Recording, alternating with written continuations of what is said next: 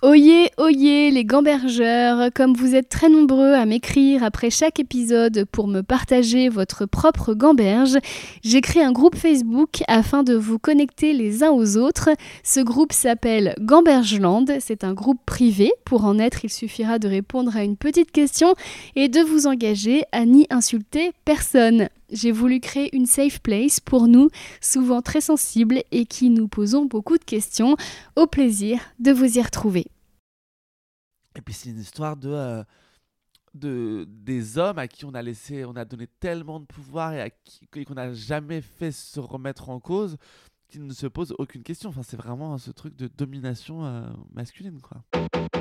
Bonjour à tous et bienvenue dans ce nouvel épisode de Livre Échange, le podcast où je demande à une personnalité qui m'inspire de me faire lire un livre afin que nous en parlions ensemble.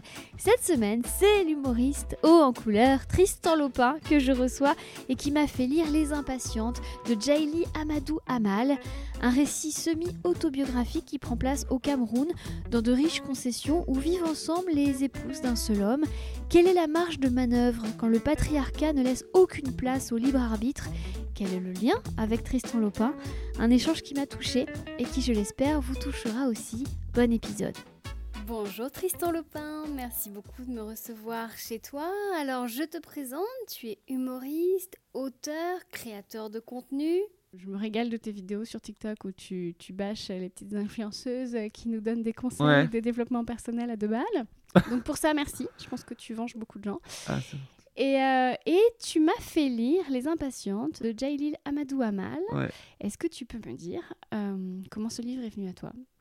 Euh, écoute, ce livre est venu à moi parce qu'il était chez mes parents, sur la table de nuit de mon papa, et que j'en avais entendu parler parce qu'elle avait eu le prix Goncourt, Des lycéens? À des lycéens, exactement, ouais. Et, euh, et euh, du coup, j'ai lu la quatrième de couverture, et il m'a dit, mais t'as pas lu ça, euh, ça va te plaire, etc. Et c'est comme ça qu'il était, qu'il est arrivé dans mes mains. Est-ce que tu peux nous faire le synopsis? Alors, le synopsis, c'est euh, l'histoire de trois femmes au Cameroun, il me semble. Je sais pas si c'est Oui, précisé au Cameroun. Cameroun. Oui, c'est le Cameroun, ouais. Ouais, au, au Cameroun, qui sont bah, mariées de force. Une, euh, une qui se marie alors qu'elle euh, de, de force alors qu'elle voulait se marier avec euh, un type qu'elle aimait. Elle, elle voulait devenir pharmacienne. Et en fait, son père, du coup, la promet à un type plus vieux et plus riche, quoi. Sa sœur, qui est mariée de force aussi, et une autre plus âgée, qui est la première femme du mari de la première dont j'ai parlé. Ça a pas l'air très simple Si. comme ça, mais en fait. Et la assez- deuxième, elle tombe sur un mari qui est alcoolique et qui, Qui est alcoolique qui et violent. Ouais. Euh, ouais. Et alors, c'est pas rien, parce que quand je t'ai contacté pour te dire euh, fais-moi lire un livre qui, qui a changé ta vie, qui t'a marqué, c'est comme ça que je que j'attire mes invités à moi. Ouais. C'est quand même un livre qui est assez récent. euh, Ouais. Donc, qui a, qui a changé ta vie, qui t'a marqué. Alors, pourquoi? Alors, qui a changé ma vie, je sais. enfin, ça m'a marqué parce que déjà, ça faisait très longtemps que je commençais des livres et que j'avais un taux, euh, une capacité de concentration qui était très faible. Et celui-là, je l'ai vraiment lu très rapidement parce que j'arrivais pas à le lâcher. Euh, alors que, bon, euh, c'est pas un roman d'aventure, c'est pas un suspense ni rien. Euh, mais moi, j'ai toujours aimé les portraits de femmes. Euh, quand j'étais petit, mes parents m'emmenaient beaucoup au cinéma voir des, des films sur euh, la condition des femmes, je sais pas, en Afghanistan. euh. Donc j'ai été longtemps habitué à, à ça et ça m'intéresse toujours de découvrir déjà des cultures que je connais pas, euh, des, des modes de vie et des religions aussi. Et je trouve que c'est un bouquin qui, euh, qui est assez haletant, même s'il n'y a pas d'intrigue euh, policière, de suspense ou quoi. Je trouve qu'on est tout le temps dans l'attente de ce qui va se passer parce que ces femmes sont toutes en sursis, quoi.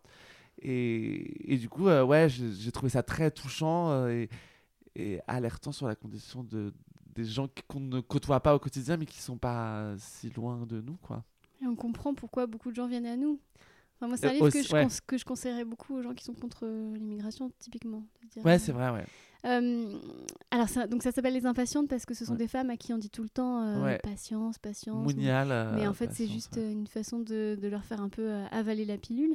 Et le lien avec toi était assez simple à faire. C'est que toi, tu es un impatient.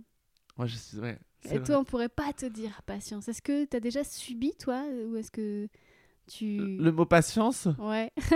Euh, le mot patience, si, bah quand même, je trouve que dans notre métier, euh, sur scène quand tu démarres.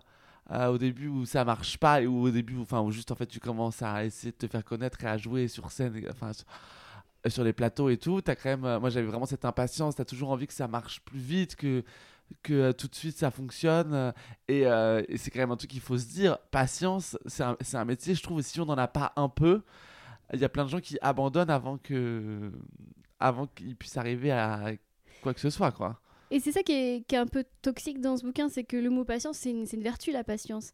Mais euh, pour ces femmes, on retourne complètement le concept juste pour les Ouais. tenir euh, enfermées, finalement. Bah ouais, et puis pour leur dire, en fait, euh, patience, sous-entendu, tu seras une femme bien si t'es patiente, si t'es docile. Ouais, c'est horrible. Et d'ailleurs, le bouquin, en fait, c'est une réadaptation d'un pre- d'un premier livre qu'elle avait écrit qui s'appelait Mounial, Les larmes de la patience. Qu'elle avait écrit en 2017. Elle avait eu un prix au Cameroun et en fait, elle l'a réadapté pour euh, que le bouquin soit plus universel, etc. Et c'est là qu'il a été. euh, qu'il a eu plein de prix et tout, quoi. Et pour faire un autre lien avec toi, moi, ce que je vois dans ce bouquin, c'est trois destins fauchés. C'est-à-dire que moi, je pars du principe qu'on est tous avec euh, euh, un destin, une mission, une vocation, qu'on est tous faits pour quelque chose. Ouais. Et ces femmes-là, on leur laisse pas le, euh, le loisir de décider pourquoi elles sont faites. Elles sont juste faites pour enfanter.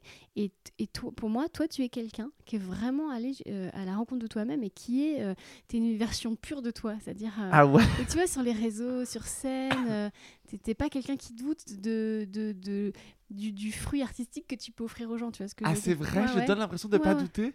Ouais, ouais. Tu Ah ouais Ouais. Parce que c'est un enfer. hein. Ah, ah ouais. vrai Ah ouais, ouais, ouais. Oh, Dès que j'écris un truc, euh, que je monte sur scène, j'ai l'impression que ça va être horrible et que tout ce que je fais, c'est de la merde. hein. Pourtant, tu t'assumes tellement. Moi, je me rappelle de la première émission de télé que j'ai fait avec toi. T'es arrivé en faisant Sailor Moon. Par le pouvoir du prisme lunaire, tu te rappelles? C'était où C'était euh, le ring. Tu sais, quand on avait fait de la boxe. Ah Et oui je m'étais dit, waouh, le mec est perché. Il assume tellement. Bah parce qu'en fait, je me... en fait, j'ai cette espèce de stress avant de monter sur scène. Et une fois que j'y suis, soit euh, je suis pas dans de bonnes dispositions et en fait tout le long je vais donner le change en, en donnant l'impression que ça va alors qu'en fait au fond je suis en train de me terrer à l'intérieur de moi-même. Soit euh, en fait je pars du principe qu'il faut y aller à fond et euh, si ça marche pas, moi ça va être compliqué après mais au moins j'aurais toujours donné l'impression aux gens que, que je suis resté euh, droit dans mes bottes quoi. Mais euh, bon ça me coûte hein. Non non, je doute beaucoup. Ah, je me suis posé la question de pourquoi ce livre t'avait touché. Et euh, le, bah, la, la violence patriarcale est très présente dans ce livre. C'est un patriarcat euh, dans, le, dans sa version la plus euh, fourbe et la plus euh, Ouais. dominante. Et, parce que quand euh, la- le deuxième personnage se fait battre, euh, la première chose qu'on lui dit, c'est bah, tu l'as mérité. Enfin, Qu'est-ce que t'as fait pour que ton mari te batte comme ouais, ça bah, quoi qu'il arrive, de toute façon, quand les femmes sont violentées, euh, humiliées euh, ou euh, violées, euh, même, euh, il y a toujours cette dimension de. euh, T'as forcément fait quelque chose, rien n'arrive par hasard. Si t'as subi ça, c'est que. bon. Oui, c'est-à-dire il se cache toujours derrière une phrase, c'est la décision de Allah. Ouais, et puis euh, en fait, c'est que t'as pas été assez docile, que t'as pas bien servi ton mari, et donc, euh, de toute façon. euh, Et moi, du coup, je- j'avais, je ressentais beaucoup de colère en lisant ce livre et je me suis dit, mais est-ce que toi, tu ressentais aussi de la colère? Est-ce que ça t'a rappelé, toi aussi, une certaine forme de répression que tu aurais subie, toi, sur ton parcours? Euh, ouais, bah c'est surtout.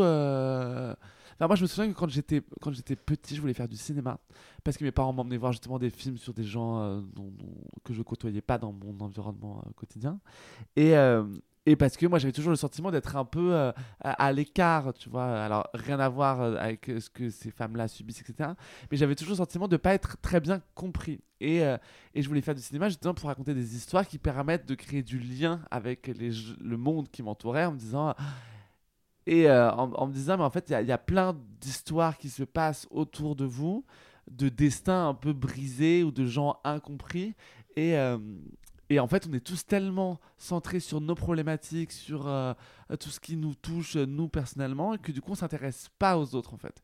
Moi je voulais faire du cinéma pour essayer justement de dire aux gens bon regardez moi en gros ce que je ressens c'est terrible etc donc c'est aussi un peu égocentrique mais et et le bouquin il m'a touché parce que ça m'a euh, rappelé ce enfin c'est toujours des histoires qui me reconnectent au fait que euh, qu'on a un problème avec le fait de s'intéresser euh, aux autres à ce qu'on ne connaît pas et à être touché et à essayer de de comprendre un peu plus bah, les gens quoi de manière générale autour de nous quoi. Et ce que tu disais tout à l'heure de, de finalement, il y a plein de gens qui sont racistes, qui sont contre l'immigration, parce qu'en fait, ils ne ils se posent même pas la question en fait. Et je n'ai pas les réponses à tout et je connais pas toutes les problématiques. Qui... Mais je me dis toujours, c'est horrible parce qu'en fait, vous juste vous, posez pas la question, vous restez dans votre prisme à vous et, et en fait, ça s'arrête là quoi. Ça a changé ton regard euh, sur une certaine communauté des femmes En tout cas, ça m'a appris à, à connaître, enfin, ça m'a donné des, des bribes d'informations sur des choses que je ne connaissais pas. Donc euh, oui, en tout cas, ça, ça me permet de de- de- d'élargir le- mon panel de connaissances sur les, les, les injustices faites aux femmes. Ouais. Euh, avec ce livre, j'ai eu le même problème que j'avais eu avec le livre que m'avait fait lire Haroun, euh, Les identités meurtrières. Ouais. Euh, parce que je me suis dit, ça y est, on va en- encore, entre guillemets, parler de l'islam, de gens qui souffrent, et, et je, et je me sens pas légitime euh, pour en parler. Ouais. Et en fait, plus j'avançais dans ma lecture, et plus je me suis dit, mais en fait, c'est pas une question d'étiquette islam ou quoi, parce que je pense que ça pourrait arriver dans une famille Ouais, et catholique. ils en parlent pas tellement dans le livre d'ailleurs. Non, ouais. En fait, c'est juste une. C'est l'histoire de. C'est une histoire d'oppression. Ça va. Et puis c'est une histoire de, euh, de des hommes à qui on a laissé, on a donné tellement de pouvoir et à qui et qu'on n'a jamais fait se remettre en cause qu'ils ne se posent aucune question. Enfin, c'est vraiment ce truc de domination euh, masculine, quoi. Justement, ce patriarcat euh, bulldozer qui écrase tout sur son passage. euh, tu me dis, euh, si mes questions te dérangent, est-ce que toi, tu l'as subi en tant que, bah, en tant que personnalité homosexuelle et Ah bah bien sûr, parce que quand j'étais, moi j'ai toujours assumé, enfin bon j'ai toujours, et puis enfin, alors non, j'ai toujours, j'ai jamais caché être homosexuel, voilà. J'ai eu mon premier amoureux, j'avais genre 15 ans et demi. Et avant, euh, si tu veux, moi j'étais euh, ce qu'on appelle les garçons sensibles et fragiles à l'école, donc qui était un peu pointé du doigt par, parce que euh, pas hyper masculin comme on, on, aurait pu l'entendre à cette époque-là. Donc oui, moi j'ai toujours été confronté au fait de de pas rentrer dans les cases, de pas être, pas répondre au, au, bah, au schéma un peu viriliste quoi. Donc donc oui, c'était ouais, bien sûr. Est-ce que tu t'es posé la question? Donc, euh, ces femmes-là, elles, elles vivent dans des, ce qu'on appelle des concessions, donc c'est des espèces de Ouais. harems euh, où elles vivent avec leurs enfants, leurs maris, les autres femmes. Est-ce que tu t'es posé la question de toi, comment tu aurais vécu le fait de vivre dans, une, dans cette concession, toi, tel que tu es, avec, Si avec ta magie aujourd'hui? Ah ouais, moi? Ouais.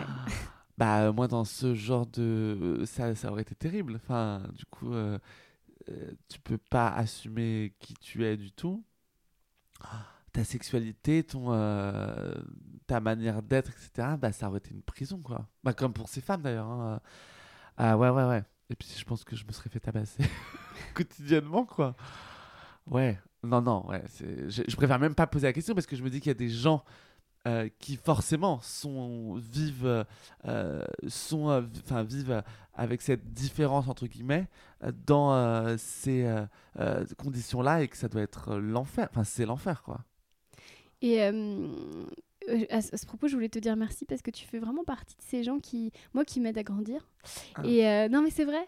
Et euh, là, moi, plus ça va, plus j'en peux plus des choses genrées. Enfin, je, en tant que maman, là, j'en peux plus. Ouais, ouais, ouais. Il y a un Ouais. membre de ma famille qui m'a demandé l'autre jour Est-ce que Jeanne, Jeanne est une fille, donc elle aime le rose et les princesses Et j'en peux plus. Et en fait, moi, j'avais trouvé ça super quand on avait fait une émission Teva spéciale femme et que t'étais venue et que t'avais que t'étais là. En fait, tu te rappelles ouais, je me souviens très bien j'étais le seul mais c'est super parce qu'on n'a pas à genrer une émission de télé en fait. Et Ouais, vient qui veut avec sa sensibilité et, et- et sa magie et son, et son monde. Et j'avais trouvé ça admirable et super que tu sois là. Euh, Est-ce que ça c'est difficile de de- d'ouvrir les portes qui n'ont pas encore été euh, ouvertes? Pour euh, les À la télé ou. pour les personnes homosexuelles je sais pas alors, non, pas forcément, mais juste les gens différents, tu vois, Ah, qui ouais. arrivent avec. euh, Euh, ouais, je pense que je pense que malheureusement, on vit dans une société où euh, malgré tout ce qu'on peut entendre d'ouverture, de désir de bah, de sortir les gens de leur carcan, etc. particulièrement dans les médias hein, où il y a vraiment ce truc. et ben malheureusement, on, on a du mal quand même à le faire, je trouve. Et on, on- chacun a une espèce de fonction en fait. Euh, même chez les femmes, chez les hommes, il y a vraiment ce truc de euh, euh, bah, elle, ah, c'est la petite nana qui fait rire avec ses histoires de cœur. Lui, c'est l'homosexuel qui. Enfin, il y a vraiment ce truc, en fait. Soit, si tu veux passer à la télé, en fait, faut... souvent, faut vraiment rentrer dans des cases, jouer ce rôle-là à fond. Et en fait, à partir du moment où tu te dis, bon, bah, du coup, je vais le faire, comme ça, on va me voir. Chose que moi, je fais pas, du coup, parce que je fais, on va pas trop à la télé ni rien. Et bah, du coup, il y a vraiment ce truc de, euh, ah mais si on te voit trop dans ce truc-là, on te verra jamais ailleurs, on te proposera rien d'autre.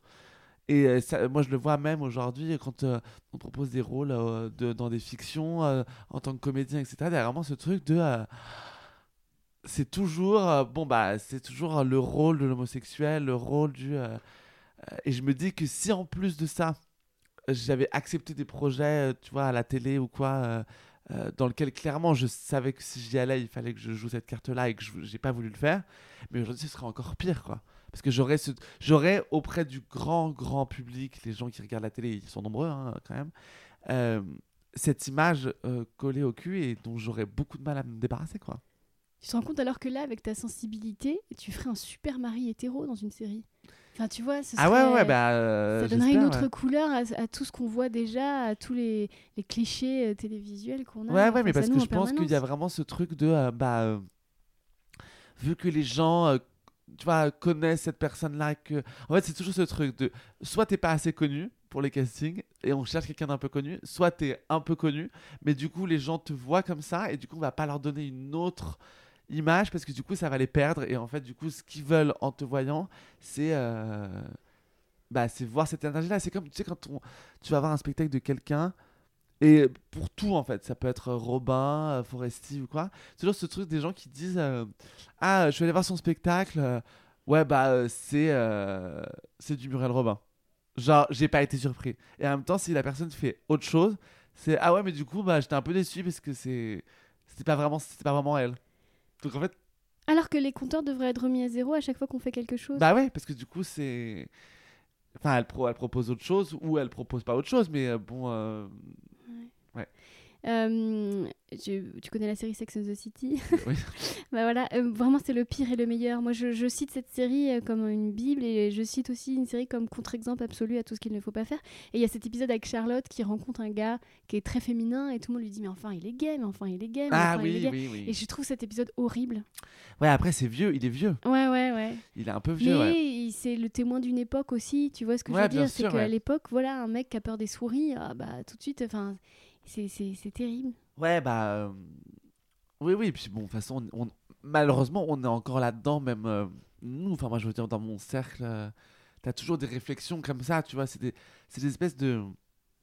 C'est comme quand on dit, oui, on n'est pas raciste. Non, on n'est pas raciste, mais t'as toujours des réflexions qui traînent autour de nous, en fait, on se rend même plus compte, tu vois, mais il y a des trucs un peu automatiques, qu'on a des blagues que des gens font autour de nous, même des amis proches ou quoi, et même peut-être moi, certainement, à, des moments, où en fait, tu te dis, mais on a tellement été hmm. éduqués dans cette société-là et tout, que, en fait, même nous, on a du mal à.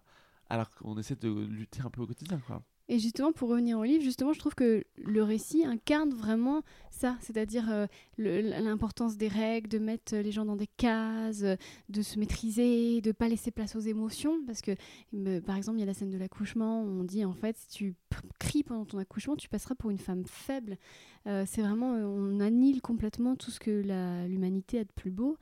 et, et est-ce que l'avenir, en tout cas, ce, ce dont pour quoi on se bat, toi et moi, c'est justement pour dire en fait, eh, on est tous tarés, on est tous des êtres humains, venez, on est fous ensemble. Et j'ai l'impression que tu incarnes ça aussi. Euh, ouais, bah, c'est une forme de lâcher prise, mais parce que moi, je pense que j'étais, quand j'étais petit, je me suis vraiment euh, hyper canalisé.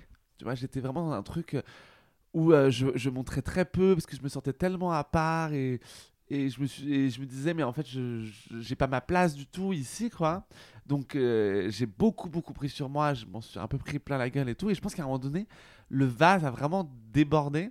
Et en fait c'est toujours une image que je donne mais une fois qu'il déborde bah en fait euh, c'est trop enfin en fait c'est trop tard il y a de l'eau partout quoi. Ouais il y a de l'eau partout. Donc quitte à ce qu'il y ait de l'eau partout je dis toujours maintenant je dis bah en fait euh, bah tant, enfin tant pis en fait. Et c'est tellement plus libérateur Enfin, tu vois, c'est horrible. Moi, je, euh, mon, enfance, mon adolescence, j'étais période où vraiment j'étais pas du tout heureux, quoi. Et, et du coup, euh, à un moment donné, je me suis dit, bon, euh, ça m'a coûté quelques réflexions, des, des, commentaires sur Internet de gens très malveillants et certainement très malheureux. Mais en même temps, dans mon quotidien, c'est tellement une source d'épanouissement, quoi, de, de dire, bah, en fait, je fais ce que je veux et et je monte sur scène et en fait je vais dire ce que je veux en fait, ce dont j'ai envie, parce que si ça leur plaît pas, j'ai pas envie de faire un truc qui soit calibré pour que ça plaise aux gens parce que en fait ça sera pas moi et en fait pas moi je l'ai fait pendant longtemps et et c'était pas très enrichissant non plus quoi. C'est ce que je me suis dit en lisant le livre, je me suis dit je suis sûr que Tristan à un moment donné, il a été aussi dans sa propre concession. Ouais ouais, bien sûr. Mais euh, que je me suis un peu imposé à moi-même, bon, de par la société dans laquelle on vit, mais j'avais personne pour me dire il faut pas j'avais pas de bourreau euh, physique en face de moi quoi, pas comme dans le bouquin. Mais oui, oui, c'est un truc que je me suis imposé. Mais le bouquin, bon, c'est une réalité malheureusement qu'a eu en ce moment même, et, ah mais c'est aussi, ça pourrait être aussi une allégorie, enfin en tout cas euh, une incarnation euh, du mal aussi euh, à plus petite échelle qui ronge les gens qui t'insultent sur Internet. Tu vois, une interdiction d'être soi, de s'émanciper. Ah ouais, bien sûr, ouais. Mais parce que c'est... Mais même d'ailleurs, tu vois, dans le bouquin, je pense que ces hommes, ces femmes qui disent à ces trois, à ces trois femmes de pas être elles-mêmes, de pas s'exprimer, c'est parce qu'en fait, eux et elles c'est ce qu'on leur a dit aussi quoi. En fait t'as pas le droit euh, tu dois être un homme tu dois euh, tu dois lui taper sur la gueule si euh, si elle te contredit ou si elle va pas dans ton sens et, les femmes on, a tellement brimé tous ces gens là que c'est très compliqué après en fait de, pour eux tu vois de dire bah si en fait toi libère-toi tu vois genre j'ai trop souffert. Et moi je trouve que c'est un truc qu'on voit vachement aujourd'hui. Euh, auquel je me suis vachement confronté, euh, notamment pendant toute la période de, la manif pour tous, etc. Parce que je pouvais avoir des gens euh, plus ou moins proches dans ma famille, plus âgés, tu vois, qui disaient vachement oui, mais bon, une famille, c'est un papa, une maman, bon, voilà. Et, et, des réflexions vraiment sur le côté. tu sais, c'est comme si c'était. En fait, nous, on nous a dit qu'il fallait, tu vas se marier, euh, avoir des enfants euh, un peu jeunes, enfin, tu vois, à 25 piges, en fait, il euh, fallait être marié, fallait avoir des enfants, etc. Toi, tu es en train de t'émanciper complètement de ces codes-là, etc. Enfin, vous êtes une génération, et moi, dans ma famille, je suis quand même un peu un exemple pour ça, parce que. voilà. Et il y avait vraiment ce truc de dire, en fait, non, nous, on nous a imposé ça. c'est trop facile si toi, du coup, tu tu t'émancipes et que tu es heureux autrement. Non, en fait, faut que tu. Vraiment, ce truc de j'ai un peu été dans une prison, je vais l'imposer aux autres, quoi. Et faut aussi avoir la force de dire, en fait, euh, non, loin de moi, quoi. Et en utilisant un garant. Dans ce livre, c'est le Coran. Ouais. Et nous, nos familles, je me reconnais complètement dans tout ce que tu es en train de dire, ça va être non, mais c'est pour ton bien. Ou, euh, Ouais, et puis c'est vachement quand même cette espèce de culpabilité judéo-chrétienne. Euh, ouais, bien sûr. Ouais, absolument. Mais il y a quand même de l'espoir dans ce livre. Euh, quand même. Il y en a deux.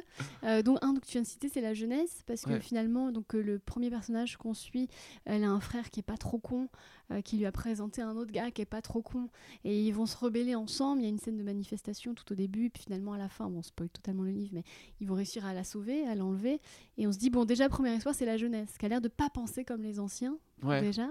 Et deuxième espoir, euh, c'est le, savoir. C'est-à-dire que ces gens qui sont pas trop cons dans, le bouquin, c'est ceux qui ont fait des études.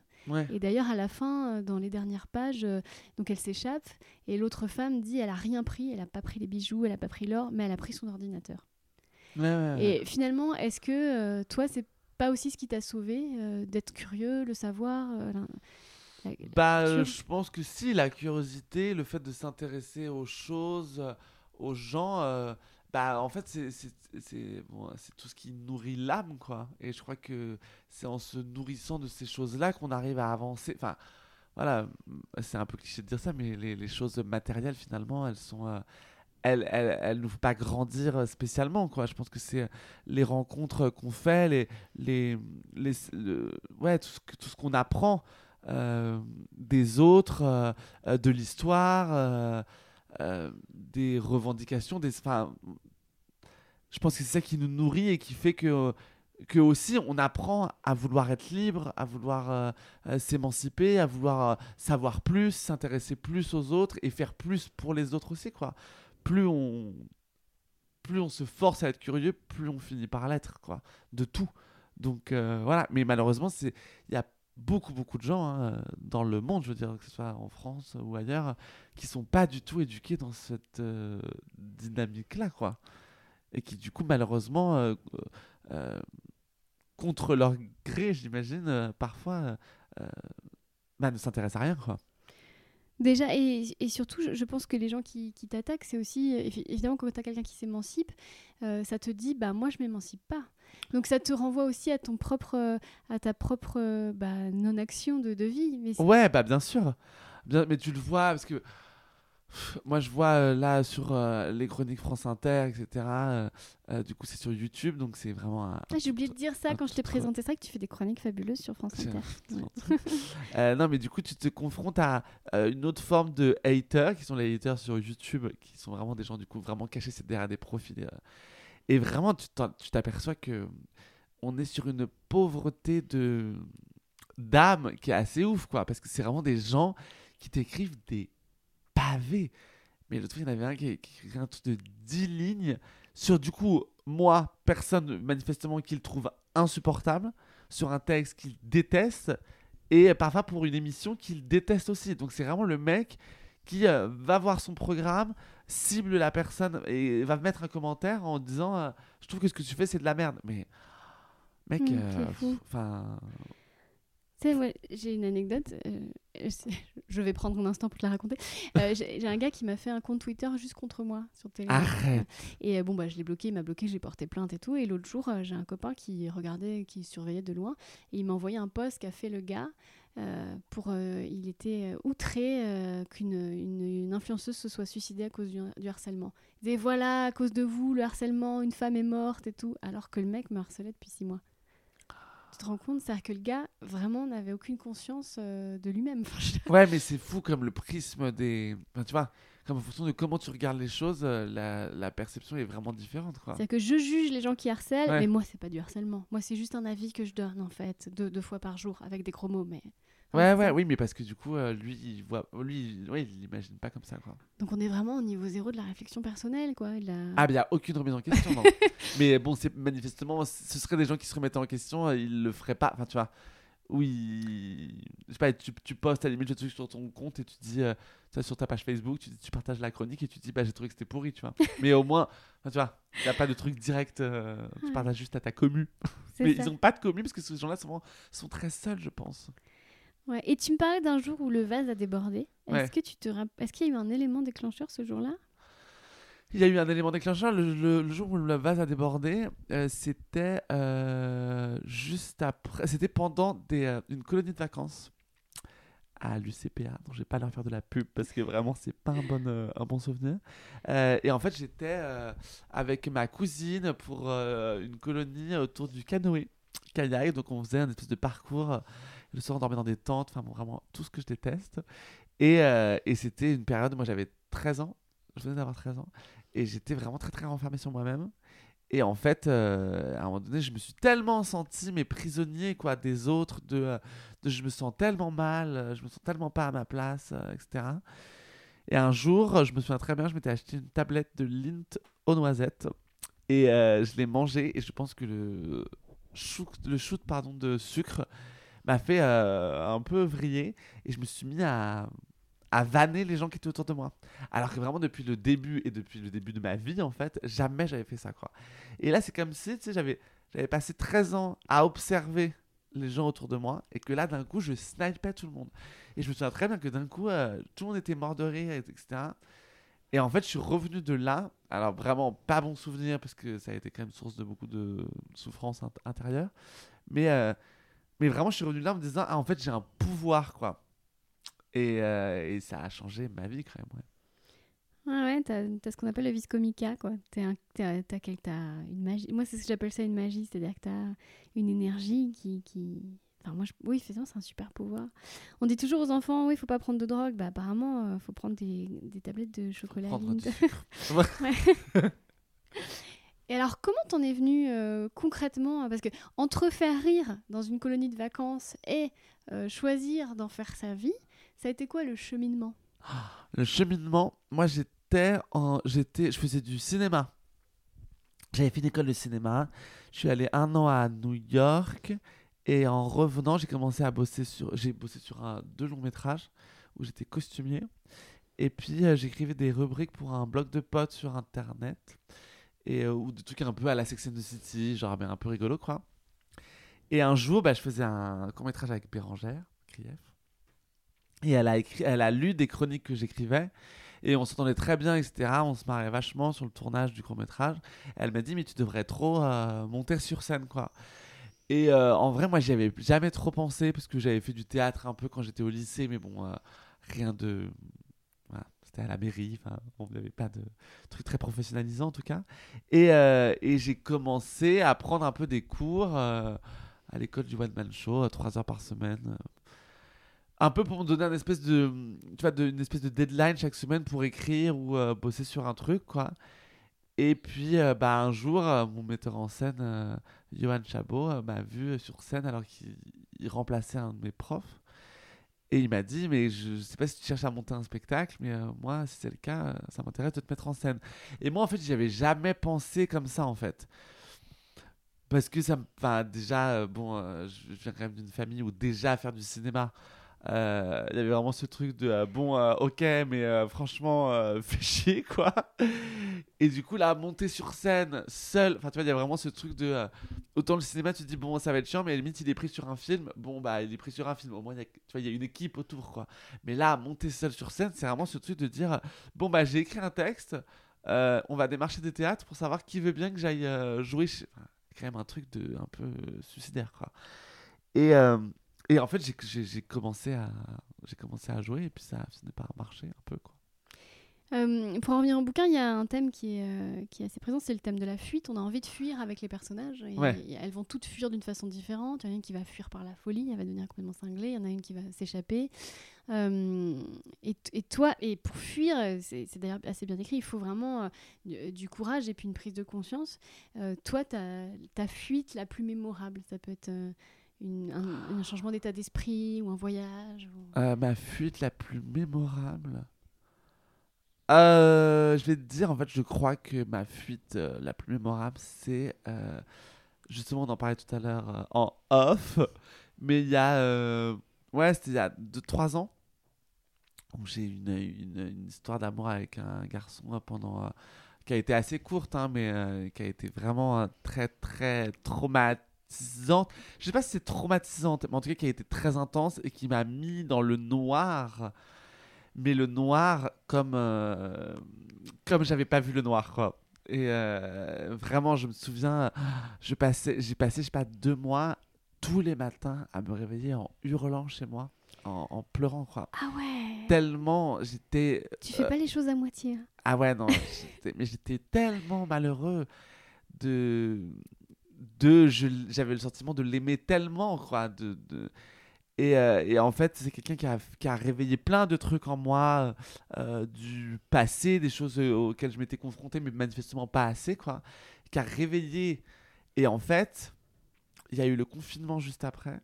Donc au moment où ça a commencé à aller mieux il y avait vraiment ce truc de en fait tu vas rester chez toi seul dans ton 25 mètres carrés à l'époque euh, célibataire et tout enfin vraiment euh, tu vas te confronter. Alors, du coup, c'est pas une, fuite et en même temps que c'était un enfermement. Donc, euh, mais j'avais vraiment eu ce truc de. Euh, en fait, je crois, c'est vraiment ce truc de. T'as tellement mal que du coup, t'es obligé de fuir pour, pour aller mieux, quoi. Pour de fuir et en même temps de te confronter à tout ce pourquoi ça te fait tellement mal. C'est vraiment ce truc de. ce mec-là est le catalyseur de plein d'autres choses et du coup tu, tu te confrontes pour mieux euh, te barrer quoi. Est-ce que c'est pour ça que tu es autant en colère contre les influenceuses qui donnent des conseils à deux balles sur TikTok pour sortir des histoires d'amour? si je suis, euh, si je, suis en, colère pour sortir des histoires d'amour Non, euh, non, si tu es en colère contre les influenceuses qui te donnent des conseils. Ah. Quand je suis arrivée, je t'ai dit, Tristan, tu m'as tué sur ta dernière vidéo. Il y avait une petite nana sur TikTok qui disait Si tu as un doute, si la personne pense à toi, c'est qu'elle ne pense pas à toi. Je te souhaite tout l'amour du monde. Et toi, tu, tu lui as répondu de bah, façon magistrale. et on sentait quand même une colère et une rancœur contre cette, cette pauvre jeune fille. Non, alors en plus, je crois qu'elle est très sympathique parce qu'en plus, elle a relayé la vidéo et tout. Donc... Ah, sympa. Mais non, en fait, ce qui me fait rire, c'est cette espèce de. On est, on est quand même aujourd'hui dans un truc euh, très développement personnel, euh, que je trouve très très cool et tout, hein, mais il y a aussi beaucoup de banalités, de, platitudes qui sont euh, déblatérer euh, sur les réseaux sociaux et dans des livres. hein. Il y a quand même aussi beaucoup de gens qui écrivent des livres pour dire beaucoup de conneries. Et, et qui, qui sont pleines de bienveillance, hein, ça je dis pas le contraire. Mais à un moment donné, tu as envie de dire, en fait, je suis désolé, mais avant tu vois, d'avoir conscience de ce genre de choses, malheureusement, je crois qu'il faut s'y confronter aussi un peu, en fait. Et là, il y a une espèce de truc de... euh, tu sais, comme si on te, on te donnait les clés d'un savoir, de genre, euh, en fait, si la personne ne répond pas à tes messages, c'est que c'est qu'elle n'est pas à la hauteur euh, euh, pour toi parce que tu mérites un amour de. C'était là, ouais, ok, mais en fait, la question, elle se pose tellement pas comme ça, en fait. Parce que c'est des réponses. Enfin, tu vois, c'est des questions. C'est un truc d'ego. Tu veux dire, quand tu vas vers ce genre de personne, c'est parce qu'en fait, euh, t'as un problème de euh, reconnaissance, de d'image. De... Donc, t'as envie de dire, euh, c'est une réponse que tu apportes. Malheureusement, je pense que la réponse, elle est du mauvais côté du, cube. Tu vois, si tu regardes les trucs d'une certaine manière, c'est jamais. C'est toujours un peu facile, quoi. Oui, puis euh, peut- il peut se passer un milliard de trucs. On a tous des histoires, le mec te répondait pas, puis finalement, Ouais, c'est voilà. une super longue histoire. C'est des trucs euh, de Mm. comptoir, psychanalyse de comptoir, de tu dis ça à tout le monde, mais bon, en fait, chacun a une histoire et, et ce comportement-là répond à une, tu vois, à une facette de l'histoire de chacun, en fait. Et est-ce que c'est aussi pour ça que tu t'es senti proche euh, des impatientes? C'est-à-dire, euh, euh, je pense que toi et moi, on est des impatients. On veut tout tout de Ouais. suite, on est passionné, on est habité, on veut euh, tout le temps du plaisir, des sensations fortes, etc. Est-ce que, est-ce que tu t'es senti un petit peu, en lisant le livre, un peu enfermé aussi? Euh, En- en lisant le livre ou ça m'a rappelé une période frustré? Oui, est-ce Oh. que ça t'a rappelé? Bah oui, ça m'a rappelé une période, euh, oui, oui, bah comme je te disais, où j'étais vraiment, où je m'autorisais pas à sortir, euh, à délivrer euh, au monde euh, qui j'étais vraiment intérieurement, tout en sachant que ça bouillonnait, quoi. Et que- c'était qui ton mari violent? Parce que toi, t'avais pas de mari violent pour t'empêcher de sortir. Est-ce que tu t'es aussi ton bourreau? C'est aussi toi qui t'empêchais de... De... Ouais, bien sûr. Bah oui, et puis en fait, le- enfin, non, et j'ai envie de dire le patriarcat certainement aussi, quoi. la- Cette, en tout cas, cette, de- cette image de la masculinité euh, qu'on nous a véhiculée, euh, enfin, qu'on m'a véhiculée depuis euh, ma plus tendre enfance, quoi. Ce, truc de un homme, ça fait ci, ça fait pas ça. donc, si tu veux, moi, quand je sentais cette de sensibilité un peu différente. à un moment donné, tu te dis, bah non, je crois qu'en fait, là, ça va pas être le bon moment, quoi, pour, pour délivrer ce message-là, quoi. Et mais mais c'est quelque chose dont j'ai toujours eu vachement conscience, c'est que quand j'étais petit même, j'avais vraiment ce truc de me dire, euh, c'est pas mon moment, là, mais à un moment donné, ce sera, ça, le sera, ça sera. Vraiment, j'étais persuadé de euh, là, en fait, je pense que ça sert à rien que tu l'ouvres, c'est pas... euh, c'est pas propice, mais à un moment donné, ça va l'être et, ça va être chambé. Et vraiment, je, je me souviens très bien de moments où je me disais, Oh, bon, il faut être patient, tu vois, finalement. Finalement. Euh, alors, euh, je sais pas si tu as déjà écouté le podcast, mais j'ai choisi six citations du livre qui ont un lien Ouais. avec toi. Donc, je vais te demander de les lire et puis on va les commenter ensemble. Allez. Alors. Alors. La coutume impose la retenue dans les relations entre parents et enfants au point qu'il est impossible de manifester une émotion, des sentiments. C'est ce qui explique qu'il n'est pas particulièrement proche de nous. La seule preuve que j'ai de son amour paternel est celle d'exister. Et ouais, c'est sûr que euh, l'image du père, euh, ça, ça peut euh, faire de ta vie un enfer ou un paradis. Enfin, Ouais. c'est déterminant. Toi, ton rapport au père? Alors, mon rapport au père, euh, moi je m'entends très bien avec mon papa. Déjà, Euh, tu dis papa. Ouais, parce que. Non, parce que quand j'étais plus jeune, moi j'étais j'étais un peu déconnecté de tous, en fait. J'étais vraiment dans une bulle euh, un peu à part. Donc j'étais pas très proche de mes parents, pas comme on peut l'être en tant qu'adulte. Mais moi j'ai toujours eu le sentiment, en fait, étant enfant, d'être un adulte dans ma tête et du coup de pas être à ma place à ce moment-là. Et du coup, quand j'ai fini par être adulte, déjà j'ai eu envie d'être un enfant, du coup, mais euh, j'ai vachement plus exprimé ce que je ressentais, euh, euh, mes contradictions, mes sentiments et même euh, mes rancœurs à l'égard de mes parents ou quoi.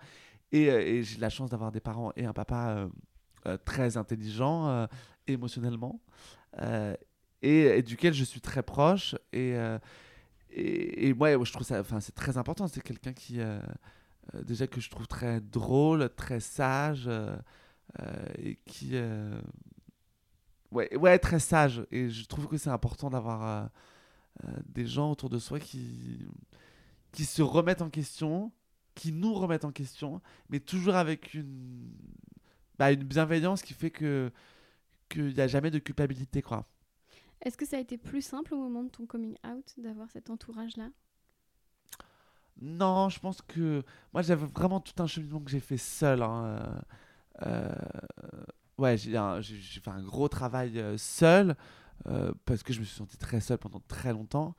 Mais bon, je pense que ça a fonctionné comme ça pour moi.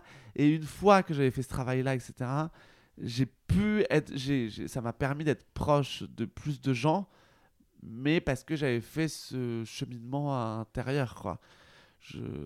Mais de manière générale, même aujourd'hui, hein, je veux dire, euh, je suis très entouré et tout. Mais il peut y avoir des moments où si je me sens pas bien, si je suis un peu triste, ou, euh, ou même quand je te parlais de cette rupture avec ce, ce mec, euh, euh, j'étais à la fois très entouré, en même temps j'avais besoin d'être très seul, quoi. Je crois que j'ai besoin de dealer les choses euh, un peu avec moi-même. Hmm. Ouais, c'est- ce, que, ce que- ce qui est dit dans le livre, c'est que il n'y a aucun lien d'affection avec, euh, avec le Ouais. père, jamais, jamais. Et euh, est-ce que le fait de ne pas être carencé, est-ce que ça a été de carencer en, en affection et surtout que dans ta famille, il n'y ait pas la- le tabou du câlin, par exemple? Moi, chez moi, personne ne se faisait de câlin. Chez toi, on se faisait des câlins ou pas? Pas tant, non. Après, c'était pas un tabou, mais euh, euh, on se fait plus de câlins, je pense, aujourd'hui que. Ouais. Est-ce que cet amour, euh, tu, tu le fais rentrer dans ta vie aujourd'hui, peut-être plus facilement qu'autrefois? Ah ouais. Ah ouais, ouais. Et puis moi, je suis hyper affectueux avec les gens qui m'entourent, euh, mes potes, etc. Je suis vraiment dans le câlin euh, plus, plus, quoi. Ouais, ouais. Énormément. Et on est dans un truc vraiment d'affection, de. euh, et dont j'ai besoin vachement, ouais. C'est un. Ouais, je sais pas, c'est une espèce de. On dit qu'il faut combien de câlins par jour hein, pour, euh, avoir, pour être heureux? Je sais pas, c'est 7 ou un truc comme ça? Ah, celle, je sais pas. Ouais, j'ai un truc qui dit que si t'as moins de 7 câlins, genre, je sais pas, euh, étreintes euh, par jour, et ben tu peux pas être vraiment heureux, quoi. Ouais. Et moi, je crois que j'en ai vachement plus. Ouais, mais j'ai l'impression que euh, c'est en train de changer parce que euh, chez moi, bah, tout, tout le monde était hyper catho, les gens se disaient jamais les choses. Enfin, tu sais, Ouais, bien sûr. Voilà, et en fait, moi, je, je m'étais toujours dit, le jour où j'aurai un enfant, je, je la couvrirai d'amour et de. Et moi, mes parents m'ont jamais dit je t'aime, ils m'ont jamais fait de câlin que ça. Et ma fille, je lui dis un milliard de fois par jour, ah, je t'aime, un bisou, un câlin, c'est limite du harcèlement. c'est beau cette génération qu'on est en train de créer. J'ai le sentiment que si un jour tu as des enfants, tu feras pareil. Et Ouais, ouais, ça bien me donne sûr. de l'espoir, en fait. Ah ouais, ouais, mais parce que je pense que. euh, je pense qu'on on fait partie aussi d'une génération qui, euh, qui a eu euh, l'audace de se remettre beaucoup en question et, de s'analyser, en fait. Euh, moi, j'ai des, parents qui le font, ma mère, elle le fait vachement. Euh, malheureusement, c'est quelque chose que dans leur génération, on fait plus tard. Parce que nous, on le fait aujourd'hui, parce que ça, la parole s'est vachement libérée sur les thérapies, ce genre de choses, ou sur les la remise en question de manière générale. Mais, mais eux, c'est des choses qui se sont faites bah, à 60. euh, voilà. Donc, euh, les choses sont plus compliquées, j'imagine. Euh, et du coup, moi, je le vois avec mes nièces. Enfin, je veux dire, j'ai sept nièces et j'ai vraiment ce truc de, de comment je me suis senti et comment j'ai eu l'impression que personne ne me comprenait quand je ressentais ça quand j'étais jeune. Que, enfin, du coup, je ne fais que lutter pour éviter qu'elles ressentent ça, quoi. Donc, euh, ouais, j'essaie d'être hyper affectueux et en même temps de rien imposer pour euh, laisser place au consentement, etc. Et en même temps d'ouvrir le dialogue au maximum, quoi. Pour qu'il n'y ait aucun tabou de euh, de ne pas parler du fait qu'on se sent pas bien, de, de qu'il s'est passé quelque chose, qu'on ressent quelque chose de négatif, euh, qu'on se sent pas bien, pas à sa place et tout. J'essaie vraiment de, sans être l'oncle relou qui pose des questions, parce que c'est vrai qu'on peut vite aussi basculer là-dedans, mais j'essaie vraiment d'être ouais, d'être hyper ouvert, quoi. Mais je suis sûre que euh, tes nièces et ma fille, dans quelques années, elles tomberont complètement dénues d'app- d'apprendre que, que nos parents, nos grands-parents, leurs grands-parents ne communiquaient pas leurs émotions. Ouais. Je pense que, ah bon, vous preniez jamais dans les bras? Ah bon, vous disiez jamais ce que vous ressentiez? Ah, tu sais, Je pense que ça sera, on passera pour des gens du Moyen-Âge, quoi. Euh, ouais, et en même temps, euh, et en même temps, je, pense qu'on est encore confronté encore aujourd'hui à des gens qui sont, euh, elles, moi je suis sûr qu'elles elles en, elles en rencontrent dans leur entourage familial euh, ou, euh, je sais pas, dans les amis de leurs parents, etc. Des gens qui sont toujours un peu dans la retenue et tout. euh, euh, ça existe en- encore. On a encore un peu de travail, je pense. Je t'invite à tirer une autre Ah ouais. citation. bah, c'est toi qui, qui donne le là. hein. Ah ok. Alors, n'épouse pas qui tu aimes, épouse celui qui t'aime si tu veux être heureuse. C'est terrible ça. hein. J'étais sûre que ça allait te parler. Bah ouais, parce que mais non, mais parce que moi c'est un truc, ouais, c'est un truc qui me parle parce que euh, c'est un truc de. Alors c'est un truc que moi j'ai pu faire pour- en, en confort, tu vois, de te dire, euh, bah si la personne m'aime, au moins je suis sûr qu'elle me quittera pas. Déjà ce qui n'est pas vrai, hein, parce que quand on aime quelqu'un, on peut le quitter quand même ou la quitter quand même. Euh, et puis oui, c'est un truc qui euh, qui et en même temps qui est assez juste dans le livre parce qu'en fait finalement. euh, la question, c'est pas tellement est-ce qu'elles aiment la personne, puisqu'en fait, quoi qu'il arrive, qu'elles l'aiment ou pas, elles seront obligées de l'épouser. Donc, euh, il vaut mieux épouser quelqu'un qui les aime, en effet, parce qu'elles seront toujours plus choyées et moins peut-être battues, violées ou humiliées. euh, ouais. Donc, mais c'est fou de voir euh, comme ça s'adapte euh, à leur situation et à la nôtre dans notre perception de l'amour, quoi. Hmm.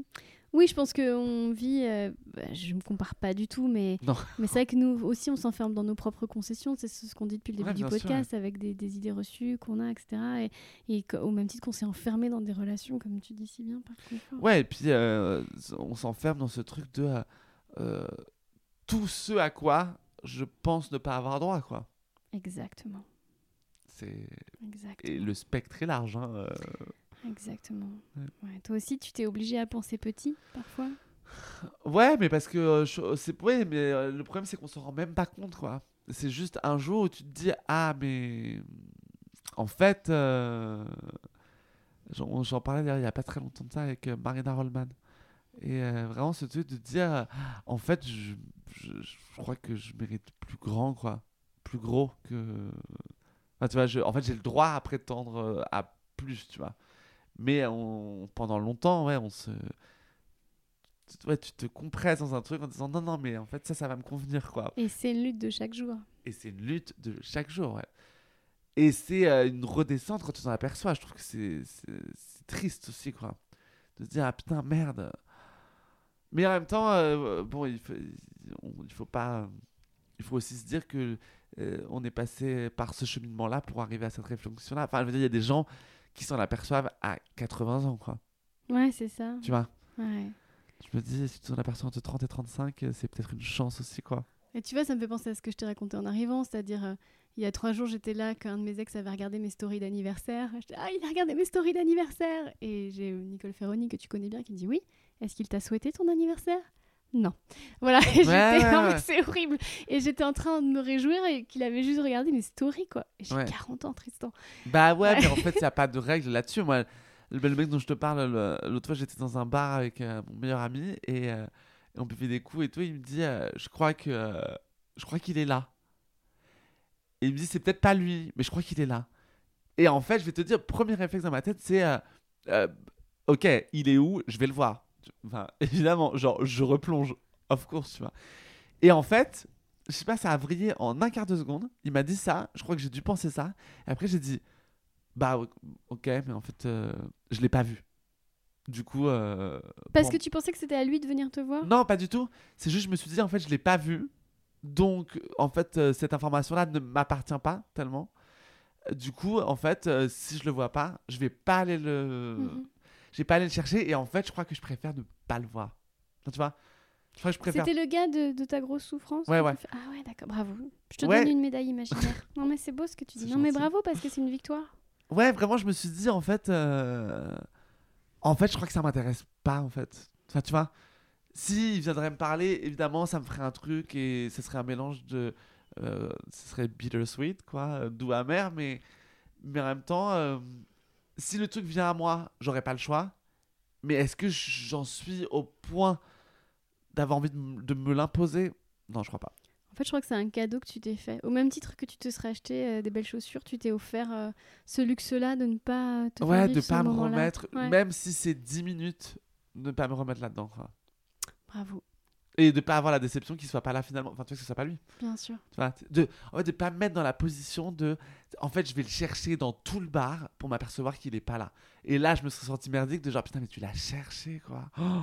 Déjà, ça, c'est pas de l'amour, c'est de la prédation. Ouais, ouais, Et euh, qui dit euh, attendre dit déception. Donc, euh, ouais, toujours. ouais. Et puis, euh, avec lui particulièrement. Ouais. Bah, ça, ça se trouve, c'est le même dont on parle depuis tout à l'heure. non J'espère qu'ils sont plusieurs. Quel pour enfer. répandre leur merde partout. Alors, une autre citation. À toi de trouver une solution pour rendre ta vie supportable, mieux encore, pour rendre ta vie acceptable. C'est ce que j'ai fait, moi, durant toutes ces années. J'ai piétiné mes rêves pour mieux embrasser mes devoirs. Ouais. Bon, là, on parle un peu de la tablette de chocolat de tout à l'heure. C'est, euh, on que- parle un peu de la tablette de chocolat tout à l'heure, ouais. Mais euh, c'est terrible de dire j'ai piétiné mes rêves pour mieux embrasser mes devoirs.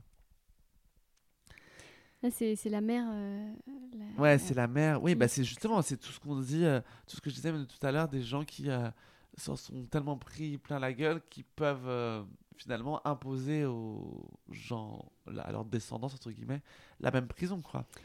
Bon, là, en l'occurrence, c'est pas le cas parce qu'elle elle lui dit que que c'est à elle de trouver. Mais surtout mes devoirs, c'est-à-dire, elle parle du Coran.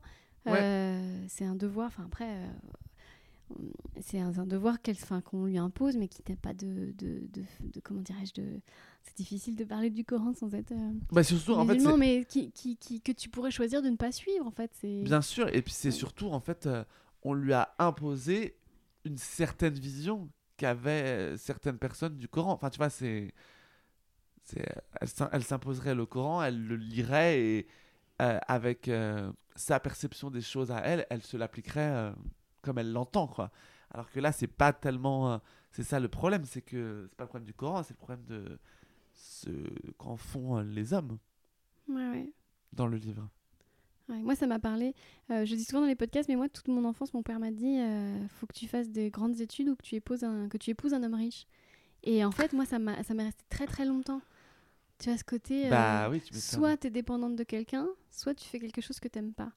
Et je pense que c'est pas une question de Coran ou de. Je pense que c'est dans des familles aussi, même complètement athées, où euh, on t'impose un devoir. euh, Ah bah bien sûr, et puis surtout, euh, malheureusement, c'est un truc de vouloir protéger ses enfants, de dire, bah tu veux être comédien, tu veux... ah écoute, c'est pas très sérieux, parce que tu sais, il y a...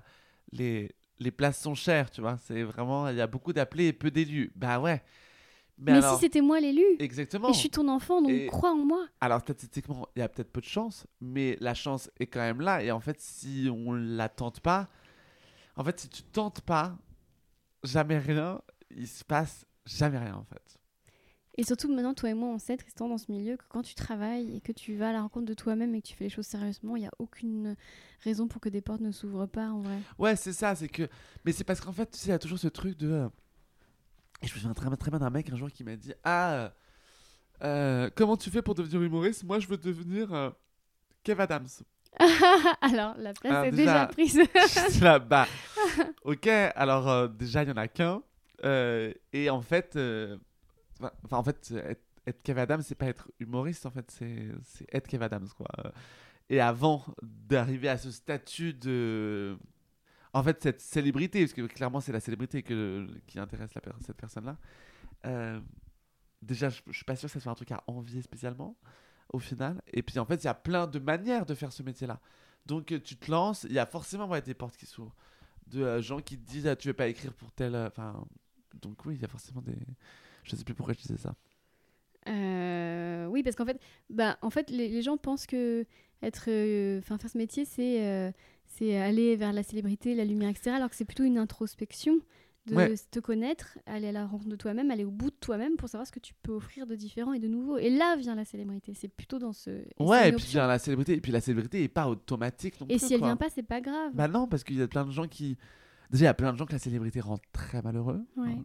Et puis il y a plein de gens qui s'épanouissent euh, enfin, en faisant ce travail-là sans être euh, sur des couvertures de magazines. Ouais, c'est ça. Et moi, je trouve que déjà manger avec des blagues, c'est génial. Bah c'est vachement bien. Enfin, oui. Franchement, euh, moi, je me contente de ça euh, large. Mais tu peux parce que il faut y arriver aussi. Hein. Bah ouais. Manger euh, en faisant des blagues, c'est aussi beaucoup de travail. Ouais. Euh, c'est ta petite médaille à toi, Christine. Ah, merci. oh là là, trop mignon. Je Ah oui, on oublie, on parle tellement. Bah oui. oublie. Alors attends. Ouh là là, celle-là est longue. Ô mon père, tu dis connaître l'islam sur le bout des doigts, tu nous obliges à être voilés, à accomplir nos prières, à respecter nos traditions. Alors pourquoi ignores-tu délibérément ce précepte du prophète qui stipule que le consentement d'une fille à son mariage est obligatoire? Bah, ce qu'on disait de ce que font les gens, de, les hommes de la religion. C'est ça, mais je voulais en parler depuis le début, mais j'attendais la citation. C'est que il faut savoir un truc, c'est que euh, le Coran est pris pour excuse dans tout le bouquin pour faire subir ça à ces femmes, alors que euh, le Coran c'est pas ça. Bah non. Donc euh, c'est ça qui est terrible, c'est que le Coran c'est aussi le respect de l'autre, c'est aussi l'amour, c'est aussi le consentement, c'est aussi c'est pas du tout. Euh, ça, ça... Ouais, mais parce que du coup, euh, ça les arrange parce que euh, c'est un mariage forcé avec quelqu'un qui fera l'honneur de la famille, entre guillemets, qui a l'argent pour subvenir à tes besoins. Du coup, je me décharge de ma responsabilité envers toi. Donc, c'est c'est toujours. Ouais, on fait des choses. on interprète les choses en fonction de comme ça nous arrange, quoi. Et il y a un personnage dans ce bouquin, c'est l'argent. qui, est, très très présent. Parce qu'en fait, on ne l'a pas dit, mais ça se passe dans des milieux aisés euh, au Cameroun, donc des gens qui, ont, qui sont riches. Euh, imagine chez les pauvres. Je, me suis posé la question tout le bouquin. Je imagine ça se passe pareil, mais chez les gens qui. Les servants, les. T'imagines l'angoisse, l'enfer euh, L'angoisse, l'enfer, et en même temps, du coup, je me dis, est-ce qu'on n'est pas sur des problématiques complètement différentes de peut-être de non, j'en sais rien, donc j'invente peut-être un truc, hein. mais de non-mariage. Il n'y a tellement pas d'argent qu'en fait, bah, du ah coup, la question se pose pas, tu es obligé d'aller travailler. Tu vois, une femme doit aller travailler, alors que là, on est vraiment sur un truc, elles sont prisonnières de chez elles parce qu'elles n'en sortent pas. Mais du coup, euh, je me dis, bah, peut-être qu'on est sur une autre prison. Euh. Et c'est peut-être ça qui les sauve finalement, le fait de travailler, d'avoir une vie sociale. Ouais, bah oui, oui. Bah, de toute façon, la connexion euh, au monde extérieur est toujours plus favorable à l'épanouissement personnel. On fait des phrases. Ah non, mais c'était joli. Sont, une euh, petite envolée lyrique, ouais. Alors, ce n'était.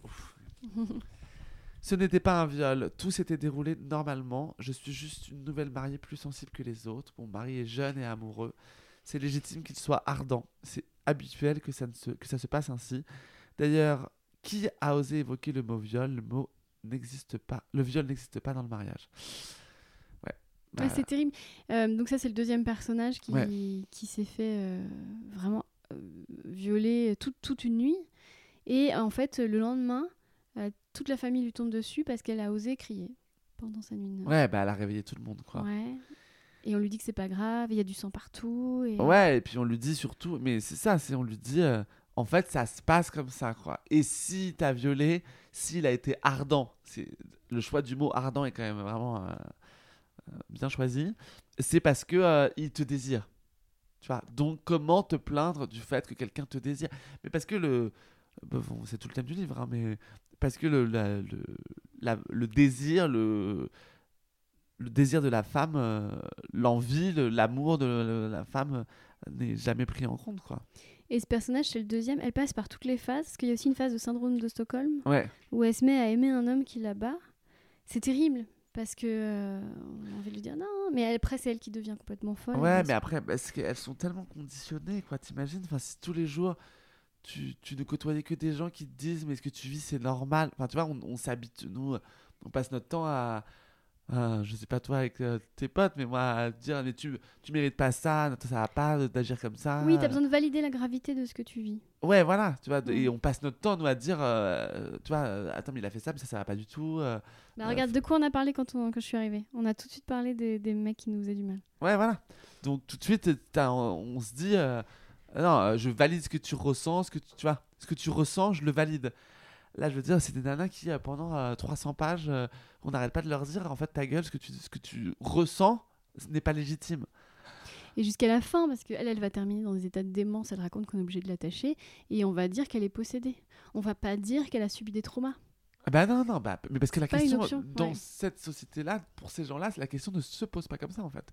Il n'y a pas de trauma, en fait. On est, ils vivent comme ça. Donc, si tu n'arrives pas à gérer avec, c'est que tu es folle. C'est ça, quel enfer. Dernière citation. Dernière citation. La patience est un arbre dont la racine est amère mais les fruits très doux. J'ai choisi cette citation parce que d'un côté on a l'amertume et d'un côté on a la douceur. Mais il n'y a jamais de passion. Bah non, c'est il faut vivre la vie sans passion. C'est. Il y a rien qui nous va là, toi et moi. Bah non, il y a rien qui nous va, non. Même si euh, c'est vrai que la patience, la patience a des, euh, a a quand même des, de belles vertus. Hein. C'est pas parce qu'on est impatient qu'il faut pas dire que la patience. A... Donc les fruits sont très doux, la racine est amère. Le problème c'est que la patience, pourquoi? Ça dépend pourquoi. La patience dans leur euh, dans leurs circonstances euh, n'est enfin, pas constructive. Dans la nôtre, parfois, ça l'est, Christine. Je tiens à te le dire, parfois il faut être un peu patient. Pourquoi t'es patiente en ce moment? Pourquoi je suis patient en ce moment? Je suis patient euh, bah, euh, de manière générale, euh, dans tout, euh, que ça soit, je, je pense que ça a des vertus pour tout, que ce soit dans les relations amoureuses, dans la vie professionnelle. Moi, je peux être très impatient de, de j'ai envie de, de faire des chroniques, par exemple, sur France Inter. J'y pensais, tu vois, depuis très très longtemps. Bon, de toute façon, tu n'as, aucun pouvoir là-dessus. Donc, y a pas, tu vas pas arriver chez France Inter en disant, excusez-moi, filez-moi le micro. Et puis. Mais j'ai eu, euh, j'ai été patient. Et en fait, je pense que tout, tout, tout arrive un peu à, point à qui sait attendre. Et, euh, et je pense qu'il y a peut-être 5 ans, je rêvais de faire ça. Mais clairement, j'étais pas mûr pour euh, ce genre de projet. Et que finalement, pendant ces années-là, j'ai mûri le truc. Et que la personne qui était en charge de trouver des gens est venue voir le spectacle. Et le nouveau, il m'a dit Ah bah, ah, attends, c'est vachement bien. Et du coup, euh, c'est comme ça que c'est venu, quoi. Donc, je. Oui. Donc patienter, ce n'est pas subir, contrairement à ce qui est dit dans Non. le livre. Ouais. Parce que je pense que quand on patiente, normalement, il y a un chemin qui se fait, quoi. Tu vois, c'est comme pour des guérisons. J'en parlais avec un pote euh, il y a pas longtemps qui me parlait d'un truc euh, qui lui était arrivé, un peu chiant, euh, il y a très longtemps. Et tu sais, il y avait toujours ce truc de dire je m'en remettrai jamais, tu vois. Mais, bon, c'est un peu con, mais en fait, non, continue ton chemin. Parce que je pense que rien que le fait que tu te dises que c'est très long, etc., c'est qu'en fait, il se passe quelque chose en toi. Voilà, c'est pas du jour au lendemain, t'as pas un déclic du jour au lendemain en disant euh, paf, euh, ça y est, c'est fini. C'est un long chemin et t'es dessus en fait, donc faut juste continuer quoi. Patience. Eh ben, je te souhaite de continuer ton chemin longtemps et, et Ah, avec merci. toujours autant de flamboyance. Qui et S'il te plaît, continue de, de clasher les, les, les petites les, les meufs qui font du développement personnel sur TikTok. C'est promis. Ça me fait mes, mes journées. Merci du fond du cœur, Merci Tristan Lopin. Christine. Et voilà, j'ai maintenant une douloureuse nouvelle. Vous êtes prêts? Vous êtes prêts Vous êtes pas prêts? Prenez un petit temps pour vous. Attention, vous êtes prêts?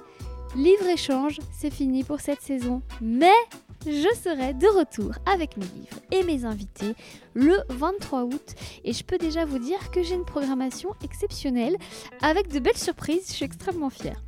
Passez de bonnes vacances d'ici là, des bonnes vacances de lecture, j'espère. Euh, je vous remercie pour votre fidélité. Je pensais pas que ce podcast irait si loin et si vite. Et euh, c'est vraiment à ce jour. On est en juillet, la plus belle chose qui me soit arrivée cette année. Alors merci parce que c'est grâce à vous. Passez de bonnes vacances, prenez soin de vous et de votre bibliothèque. À très bientôt.